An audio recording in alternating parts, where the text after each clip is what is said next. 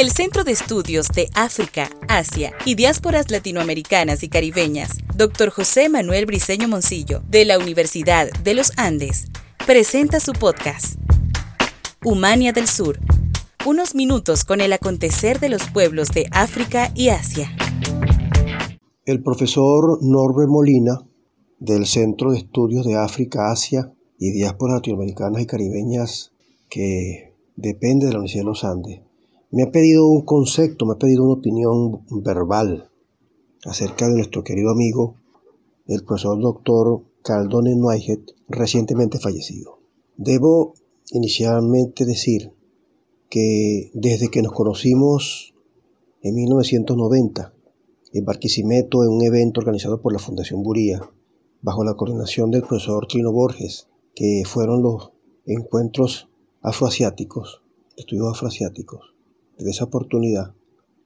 hasta su muerte en este año 2020, debo decir que mantuve con el doctor Caldone una estrecha relación de amistad, mediada primero por la admiración que he tenido y que tengo y que tendré eh, de esta figura intelectual, de este hombre tan extraordinario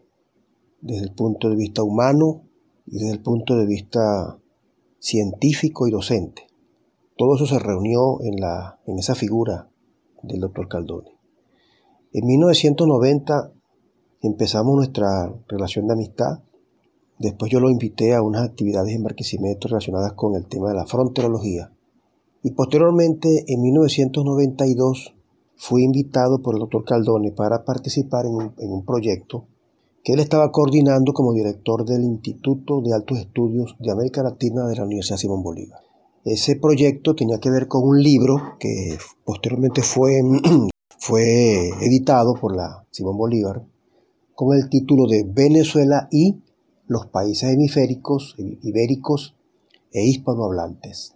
y que estuvo relacionado con la conmemoración de los 500 años del encuentro, del mutuo descubrimiento de España América de esta tierra de gracia. En esa oportunidad, debo decir que me sentí muy, muy halagado por la invitación que me hiciera para que formara parte del equipo de escritores que le hiciera una introducción a esta, a esta obra tan extraordinariamente importante que debo decir también que debe estar, se, considero que está, está olvidada y que fue un esfuerzo intelectual organizacional muy importante. Eh, esta obra publicada en el 2000 por la Universidad Simón Bolívar. En esa oportunidad escribí un artículo que se llama El pensamiento, Venezuela y su pensamiento. Voy a buscarlo aquí que tengo en mis manos el libro, que se llama El país pensante, tamaña responsabilidad, que fue escrito como parte introductoria de esta obra y en esa eh, acompañado, por eso digo que fue para mí una, una importante responsabilidad y un agradecimiento eterno hacia él por haberme dado esa oportunidad de acompañar mi artículo con las firmas de Miguel Ángel Burelli Rivas, de Mario Salos Obediente y Iraida Varga, de Ramón J. Velázquez, de Juan Morales Álvarez, de José Luis Acedo Bastardo, de Federico Brito Figueroa, Ramón Escobar Salón, Isbelia Sequera Tamayo y la participación de Isidro Morales Paul. Posteriormente, en el 2008, compartí con el doctor Caldón en otro proyecto importantísimo, siendo él embajador de Venezuela en la República de Turquía, cargo que desempeñó a la altura, que le permitió establecer un puente especialmente científico y cultural entre ambos, ambos mundos, el mundo hispanohablante, el hispanoamericano, venezolano, y el mundo otomano, de la República de Turquía actualmente. Ese fue un proyecto que acarició, que acarició el doctor Caldone de hacer un estudio comparativo entre las dos figuras emblemáticas de la independencia y de la fundación republicana de ambos países, en este caso de el libertador Simón Bolívar y de Ataturk. Pues bien, en este proyecto compartí responsabilidades con el doctor Caldone y con el académico turco, el profesor y doctor Mekme Neyati Kutlu, quien también estuvo aquí en Barquisimeto con nosotros. Y con, con Neyati Kutlu y con el doctor Caldone también participé en la creación del Instituto de Estudios Latinoamericanos de la Universidad de Ankara. En consecuencia, además pues de recordar esta figura nuestra, este extraordinario hombre que fue el doctor Caldone Noajet, me, quiero referir en consecuencia a los productos, los resultados también intelectuales importantes que este hombre le dio al país y al mundo, porque pienso que el doctor Caldone Noajet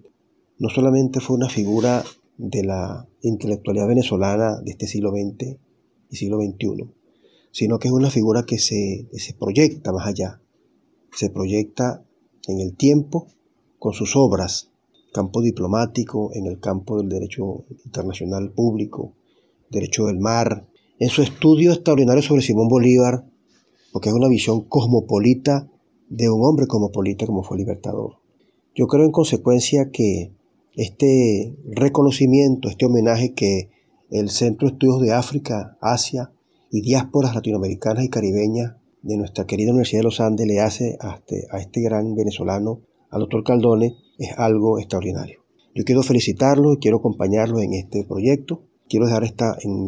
voz viva mi, recuerdo permanente del doctor Caldone y también quiero acompañarlos en el proyecto de editar una revista o un libro con estudios relacionados con sus obras. Quedo pues a la disposición de ustedes y nuevamente los felicito por esta iniciativa, que la obra, que la vida y el legado del doctor Caldone no se olvide y se proyecte como, una, como un patrimonio intelectual de los venezolanos. Muchas gracias. En sus 25 años, 1995-2020, el Centro de Estudios de África, Asia y Diásporas Latinoamericanas y Caribeñas, Dr. José Manuel Briceño Moncillo, presentó Humania del Sur, unos minutos con el acontecer de los pueblos de África y Asia.